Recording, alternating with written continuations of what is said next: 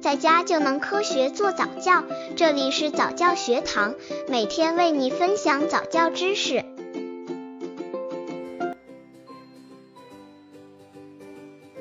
宝宝该不该上小托班？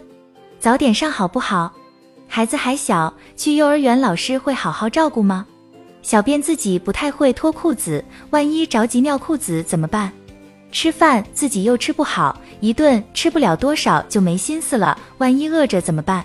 但是上托班优点也不少呀，可以早点适应入园的生活，学会如何和其他孩子交往等，优点和缺点一大堆，怎么办？刚接触早教的父母可能缺乏这方面知识，可以到公众号早教学堂获取在家早教课程，让宝宝在家就能科学做早教。宝宝该不该上小托班？早点上好不好？支持方认为：一、早点熟悉幼儿园秩序，懂得公德心。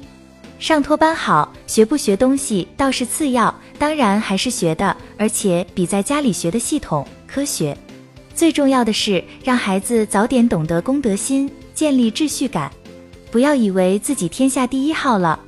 至于身体，首先要看孩子本身素质，是比在家容易生病。但孩子毕竟不是温室里的花朵，培养点抗体也好。总不能一直家里伺候的精心周到，以后也不出去了。何况真是先天性抵抗力差的孩子，在家病也不少。二比没上过托班的孩子更好的适应幼儿园的生活。上托班刚开始的两个月是很烦神，生病啦，不适应啦，哭闹啦。可是等上了小班，就会发现，上没上过托班大不一样。上过托班的孩子上小班，明显比没上过托班的孩子适应能力强。三托班可以帮助孩子快速的学习如何表达自己的想法。